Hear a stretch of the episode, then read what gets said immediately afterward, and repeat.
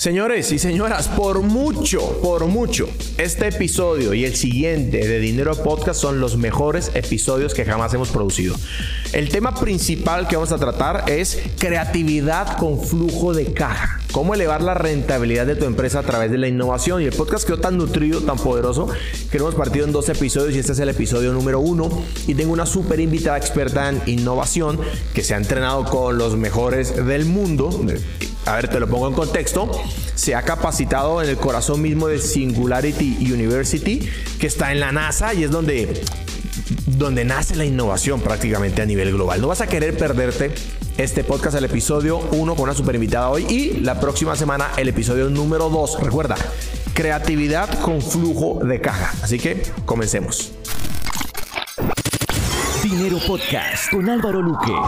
Bien, bueno, muy buenos días. Estamos en nuestro podcast y últimamente hemos tenido unos invitados de lujo, ¿no? Por aquí estuvo Marco Lezama, estuvo Quique Ramírez, bueno, unos invitados muy especiales. Pero yo creo que en el tiempo que lleva este podcast y en el tiempo que va a durar al aire, nunca hemos tenido una invitada tan especial, ¿ok? Tengo conmigo a Edna Bravo que si me pusiera a describir lo que sabe y los títulos y la experiencia, me gastaría los 15 minutos del podcast y pues no es la idea. Pero se lo resumo de la siguiente manera. Edna es una mujer robusta, potente, su forma de pensar y, el conocimiento que tiene acerca de un tema muy específico del que vamos a hablar hoy, acerca de innovación, es, es demasiado amplio. De hecho, ahorita detrás de cámaras le decía a Edna, si pararas de estudiar, tienes conocimiento para compartir por lo menos por 10 años, ¿ok? Entonces estoy muy contento de tener a Edna, pero sobre todo estoy contento de que nos hicimos amigos. Y en un lapso de 7, 8 meses solo hemos conversado tres veces. El día que nos conocimos, luego en una conferencia y hoy que para grabar este podcast nos tocó hablar primero dos horas para que luego la, la, mente drenara toda la información y llegara, a llegar a donde es. Edna, bienvenida, ¿cómo estás? Gracias Luque, gracias por este espacio, feliz de poder cumplir con mi pasión que es democratizar el conocimiento que tengo. Muy bien. entremos en materia de una vez. ¿Cómo, ¿Cómo democratizar el conocimiento? Explícame eso. Intentar compartir ese conocimiento que he desarrollado durante tanto tiempo. Eh, estas semanas estaba hablando con, con un amigo también y decía, ¿quién ha dedicado su vida 15 años a un solo tópico? ¿Y ese tópico tuyo es? La innovación. Innovación. Resúmenos así en dos minutos, que yo sé que es muy difícil, ha sido una línea de tiempo súper rápida de tu historia con la innovación. ¿Dónde estudiaste? Todas las historias que me has contado, así rapidito a hoy y empiezo a hacerte preguntas para que nuestra audiencia comprenda este concepto de innovación que se parece al concepto de liderazgo. Casi que es tanto que no logramos como, como cuantificarlo, pero sí, tangibilizarlo. Pero tu historia con la innovación, ¿cómo fue? Bueno, mi historia con la innovación inicia en el 2007, eh, haciendo mi doctorado en administración de empresas llegó a mis manos por mi tutor un documento de las capacidades dinámicas y la capacidad dinámica que generaba mayor rentabilidad a las organizaciones. Decía ese paper, se llama la capacidad de innovación. Y en ese momento empecé a entender cómo se habían transformado todas las teorías de, gestión para llegar a un concepto que era continuo, que era de autodestrucción creativa y me apasioné por ese tema, porque creo en este momento, después de ese viaje de tantos años, que entendí eh, lo que repito en muchos espacios, y es que lo verdaderamente innovador somos los seres humanos. Entonces yo me dedico la mayor parte de las horas de mi vida a estudiar cómo hackearme a mí misma para vivir al máximo potencial, pero al mismo tiempo a compartir con las organizaciones cómo pueden lograr transformarse y hacerse trascendentales a lo largo del tiempo.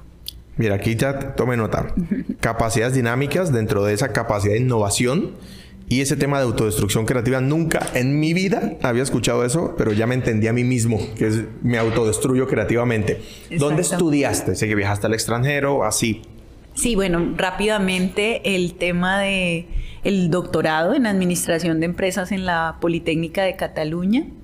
Eh, después hice dos programas ejecutivos, uno en la EC de Montreal de gestión de la creatividad y otro en Harvard sobre el design thinking, que es la metodología más utilizada para hacer procesos de innovación. Eh, después pasé a la Universidad de Stanford, también en el D-Lab, a profundizar el tema de, design thinking, del diseño centrado en los seres humanos, de poner al cliente en el centro de todo el proceso creativo de la organización.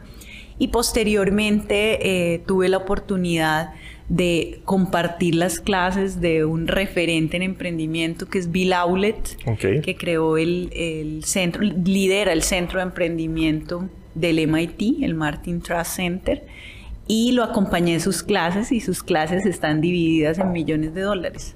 Entonces está la clase de los emprendedores que han logrado 10 millones, la de los 20 millones, 30 y 40 millones de dólares. Eso está bien cool. Y empecé a entender, eh, porque uno conecta los puntos hacia atrás, que los que habían logrado la mayor rentabilidad eran seres humanos extraordinarios, muy carismáticos, muy conectados con las otras personas porque lo sentí así, me recibieron de una manera distinta, ¿no? más cercana, más humana. Y finalmente donde fue mi mayor punto de inflexión fue en Singularity University, que es una universidad que está en el campus de la NASA, donde tienen el, el propósito de impactar la vida de millones de personas, impactar positivamente la vida de millones de personas utilizando la tecnología. Bien, me encanta eso. Mira, te pongo contexto. Este podcast lo ven un montón de emprendedores de diferentes nichos, ¿verdad? Y mi propósito, ¿verdad? Creo que hay una expresión para eso, propósito de transformación masiva. Exactamente. Eso lo aprendí contigo. Eh, y, duré varios meses para poder escribirlo porque al final uno como que no lo tiene tan claro y resulta ser más sencillo. Es, poder impulsar al emprendedor latinoamericano a que alcance y supere las siete cifras anuales en su facturación, que es un billón de dólares, que para ellos es mucho, pero cuando te metes a Estados Unidos, pues eso es un oxo, ¿sí? O sea, pero, pero en nuestro contexto, que crecimos en un contexto muy apretado, pues es un montón. Entonces, teniendo este, este contexto de aquí nos estamos dirigiendo, definamos qué es innovación. A mí me encanta una definición que vino a mi mente hace cinco años y la sigo utilizando, es creatividad con flujo de caja. Oh, eso me gusta, sobre todo lo de flujo de caja. Sí, creatividad. creatividad con flujo de caja porque cuando generas innovaciones has logrado que el mercado valore la solución que tú estás dando. Entonces, el grado de innovación es proporcional al grado de rentabilidad y de flujo que recibes, ¿no? Por el valor que estás dando al mercado. Bien, creatividad con flujo de caja está buenísimo, ¿no? Eso es como un nombre de un libro, ¿no? Creatividad con flujo de caja, ya está. Lo sacas tú lo saco yo, el que primero le pegué una mentira, eso es tuyo. Listo. ¿Cómo, ¿Cómo desarrollo? A ver, eh, Peter Drucker dijo, la cultura se come la estrategia en el desayuno. Y a mí me encanta eso. Porque hay gente que quiere ser estratégica, pero se le acaba la gasolina. Yo creo más en la cultura, en que sea parte de nuestra naturaleza organizacional el ser algo. Entonces, ¿cómo generamos una cultura de innovación en un emprendimiento? De manera realista, en el contexto del emprendedor que tiene dos colaboradores, como tengo otros que tienen 300 colaboradores, ¿verdad? ¿Cómo construye una cultura de innovación para tener creatividad con flujo de caja? Porque me acabas de decir, a mayor innovación, mayor rentabilidad. Exactamente. Bueno, esa es, una pregunta muy interesante. Además, te encanta el tema de cultura y a Peter Drucker también, porque es el concepto de la gestión más estudiado. La cultura de las organizaciones, el comportamiento humano, los valores dentro de una organización. Y cuando hablamos de, de innovación, la cultura es ese componente número 7, porque hay una estructura de base. Digamos que yo te dije ese, ese lenguaje sencillo, o sea, cuando hacemos innovación... 7 y los otros 6? No, espérate, ah, ya te, te, voy a decir los otros, pero quería hacer énfasis en que el concepto es para dar claridad de que las invenciones, las ideas, todos esos procesos que nosotros desarrollamos, si no los probamos en el mercado, de que recibimos una compensación y un valor, pues no son considerados innovaciones. Entonces quería ser muy enfática en esto. Y cuando ya vas desde la perspectiva de una organización, tienes que entender que hay siete componentes detrás de la innovación. Y el primero es el liderazgo transformador del fundador de la organización. De la cabeza. sí, ahí no sirve un liderazgo transaccional, porque eso no es parte de la cultura de innovación. Ok. En la cultura de innovación es una, una comunidad creando posibilidades. Ok, me encanta eso. Y cuando nosotros hablamos de el liderazgo transformador, si pasamos es como unas puertas, ¿no? Que se abren. Entonces, vamos a abrir la primera puerta de la innovación, es hay un líder transformador, puedo pasar a la segunda puerta. O sea, si no está ese, no hay innovación. No hay innovación, ok. O sea, empieza con, con el emprendedor, con el empresario, con el que está a la cabeza. O hay innovación incremental, ¿no? Porque la innovación, como tú dices, para tangibilizarla, hay que entender que las organizaciones sí o sí tienen que desarrollar tres tipos de innovaciones.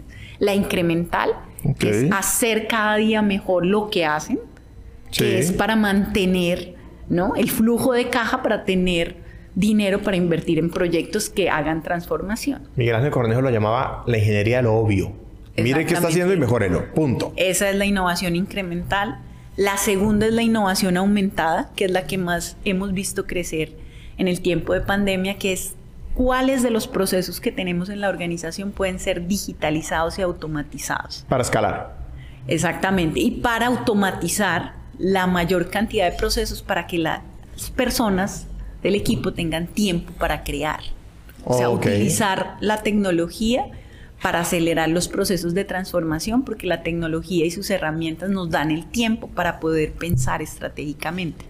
Y esa es la innovación aumentada.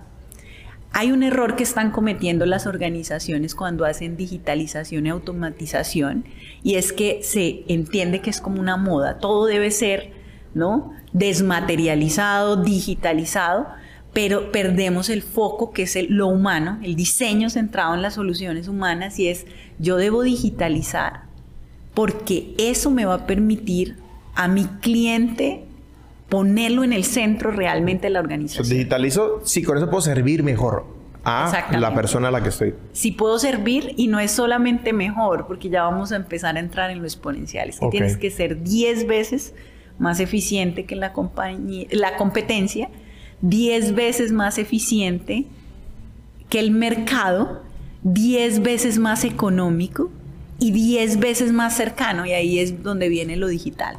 ¿no? Porque ahí podemos estar en una interacción continua con el usuario, recibiendo la data, pero no es para generar productos y servicios que den solución con esa data, sino porque realmente tengo un propósito de transformación masiva y es agregar valor infinito, exponencial a mi cliente. Bien. Incremental, aumentada. Y la exponencial. La exponencial. Y la innovación exponencial, eh, tú lo decías muy bien, tiene algo extraordinario. Hay 300 empresas exponenciales en este momento a nivel mundial y hay dos características fundamentales de esas organizaciones. Tienen un propósito de transformación masiva y utilizan algunas de las tecnologías exponenciales, inteligencia artificial, gemelos digitales, drones, biotech, para maximizar y catalizar la agilidad con que la organización llega a generar valor al usuario. Entonces, ¿Qué sucede en, temas de innovación? Que la mayoría de las organizaciones, y es una cifra bastante elevada, más del 98% de las organizaciones a nivel mundial se, enfoca, se, enfocan en la innovación incremental. El primer nivel, como la primera dimensión. Y este mundo lleno de abundancia, de tecnología, de seres humanos con propósito, necesita que sucedan las tres al mismo tiempo. Okay. Se debe dar la innovación incremental, la innovación aumentada y la innovación exponencial. Y la exponencial es la que se conecta con ese concepto que te encanta tanto de la autodestrucción creativa y es que las organizaciones crean una célula, porque claro, cuando hablamos de organizaciones también ahora hay dos totalmente diferentes. Las organizaciones tradicionales y las organizaciones que se llaman las startups. Todavía no son empresas, sino que están haciendo mínimos productos viables y validando en el mercado con todas las características de la cultura de la transformación, de hacer experimentos, de probar, de crecer, de aprender. Y entonces, cuando hablamos de las organizaciones tradicionales, la mayoría está haciendo solo innovación incremental y ahora con el tema de pandemia se aproximaron a lo que podría ser innovación aumentada pero no hay células dentro de las organizaciones tradicionales que se dediquen el 100% del tiempo a pensar en el futuro. Ni en el pasado, que es la innovación incremental, porque cuando tú te enfocas en incrementar y en mejora continua, es un enfoque en lo que he aprendido en el pasado, hacerlo un poco mejor. O en la abundante, que es más un enfoque del presente, de la digitalización, de la transformación que hemos tenido, sino cuántas empresas de las que hay, e incluso en el mundo 300 empresas es poco, que se dedican a crear células de personas que hacen autodestrucción creativa al core actual de la compañía. Eso me hace pensar en dos cosas. Hay una frase que a mí me encanta y es, ¿qué pasaría si? Y yo trato de meterla en todas las conversaciones. ¿Qué pasaría si? O sea, bueno, y si hacemos esto y lo mezclamos con esto, o cómo sí podemos hacer tal cosa, ¿verdad? Me encanta eso. Y lo conecto con el libro Las 15 leyes indispensables del crecimiento de John C. Maxwell. Él habla de la ley de la reflexión y es tener espacios para pensar. Y claro, puedo pensar en el pasado, cómo mejoro, pero puedo pensar en el futuro. Decir, bueno, la gente tiene que entender que la empresa que tiene hoy está muriendo. Necesariamente. O sea, que te vaya bien hoy no significa y jamás va a significar que te va a ir mañana bien en tres años, jamás. Entonces necesitan el tiempo, sobre todo el CEO, ¿verdad? O el founder, de decirse, vamos a, a pensar en qué pasaría si, cómo va a ser esto en el futuro, ¿verdad? Ahora, me hablaste como de siete dimensiones. La primera puerta, liderazgo transformacional, y no vas a dejar con las otras seis, así solo por nombrarlas y... Exacto. Es, primera es el liderazgo transformacional, segunda una estrategia de la organización que tenga la innovación en el centro. Ok. Y no solamente la estrategia, sino que la siguiente puerta es que asigne recursos a la innovación. Ok. Dinero, casa ya, hay que ponerle plata a esto para probar. Para podernos autodestruir creativamente, que lo decía el fundador de la innovación, Schumpeter, la única manera de que la innovación sea continua a lo largo del tiempo es que los que están generando innovación incremental hagan autodestrucción creativa y empiecen a tener una mentalidad de abundancia, una mentalidad en el futuro y empiecen a invertir en esas posibilidades de futuro que podrían desarrollar y que son totalmente distintas a lo que les está garantizando el flujo de caja en el presente. Yo, estoy, yo tengo como política financiera destinar el 10% de los ingresos, o puede ser de la utilidad, se, verifica, a iteraciones. Ok. A probar. Eh, por ejemplo, queremos hacer un lanzamiento de un proyecto de NFT a final de año. Un NFT asociado a educación, ¿verdad? Donde tienes una pieza creativa, unas, unas unidades de NFT específicas para nuestra comunidad, que te genere una rentabilidad por la venta de los programas educativos que tenemos, ¿verdad? De manera que todos se convierten en socios. Ahora, ¿va a funcionar o no? No sabemos. No nos va a funcionar. Entonces tomamos 10% de ingreso de utilidad y es lo que le sugiero a, a los emprendedores, cada uno conforme pueda que asigne recursos. Sí, para probar y darlos por perdidos en buena onda de que no pasa nada si los quemas, o sea, no perdiste, aprendiste cómo no hacerlo, ¿ok? El reto es que las organizaciones cuando aplican mucha innovación incremental, el lenguaje que le están comunicando a los empleados es que les pagan por mantener el statu quo. Entonces, ¿tú cómo vas a sacarlos a decirles que van a crear el futuro? Y que van a recibir compensación por ello si es lo que usual, solamente haces el 10%. Entonces, hay que hacer un esfuerzo adicional bien a nivel de, de, innovación para llegar al nivel 3, que sí o sí debemos hacer por este mundo volátil o dinámico, al menos es el 30%. ¿Tengo que destruir el presente para construir el futuro? Exactamente. Bien. Cuarto, el cuarto es el aprendizaje organizativo. Ok, ¿y qué es eso?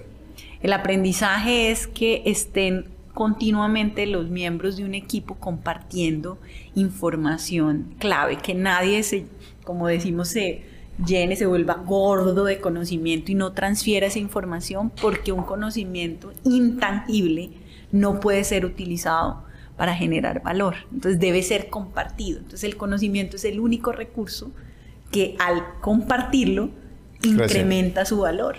Sí, no tiene ese concepto de la escasez, ¿no? Es si tú tomas un recurso tangible, eh, ¿no? Que es físico y lo usas y lo usas y lo usas, se desgasta. El, conocimiento, no. Oh, Entre más lo utilizas, más valor generas y más lo incrementas. Me encanta. Aprendizaje organizativo. Quinto. Ahí nos falta el tema de las estructuras organizativas. Háblanos.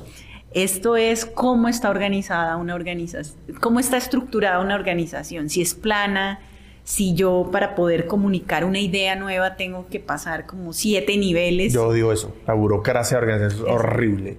Sí. Creo, creo que la- te- hablamos por teléfono y te, te hablaba de organizaciones horizontales, igual que organizaciones planas, porque dos pisos y ya, máximo, o todos somos iguales.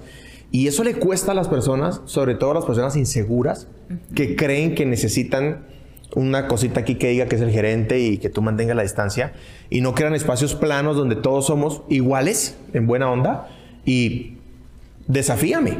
O sea, No, incluso es que la innovación, como es desconocida, no hay expertos en innovación. No sabemos qué va a generarse. Entonces, bueno. ¿cómo le vamos a dar un rol de poder a alguien si no sabemos qué va a suceder? Sí, nadie es experto en el futuro. Nadie. Piensan.